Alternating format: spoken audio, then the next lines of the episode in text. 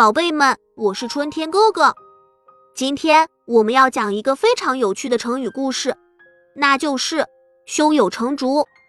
你们知道这个成语是什么意思吗？它是指做事之前已经有了充分的准备，有把握成功。那么这个成语是怎么来的呢？让我们来听听这个故事吧。很久很久以前，有一个画家，他的名字叫文同。文同非常喜欢画竹子，他的竹子画得非常逼真，仿佛每一根竹叶都是生机勃勃的。有一天，文童的朋友请他画一幅竹子画，文童答应了，但他没有动手画，相反，他开始观察竹子，每天都在竹林里走来走去，仔细地观察竹子的形状、颜色和纹理。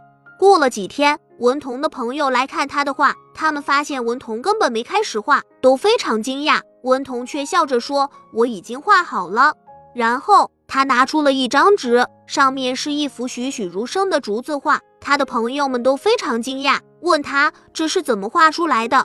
文童回答说：“我事先已经仔细观察了竹子，对它的形状、颜色和纹理都有了充分的了解，所以当我开始画的时候，就已经有了完整的竹子形象在我心中了。”后来，“胸有成竹”这个成语就流传了下来，用来形容做事之前有充分的准备和把握成功。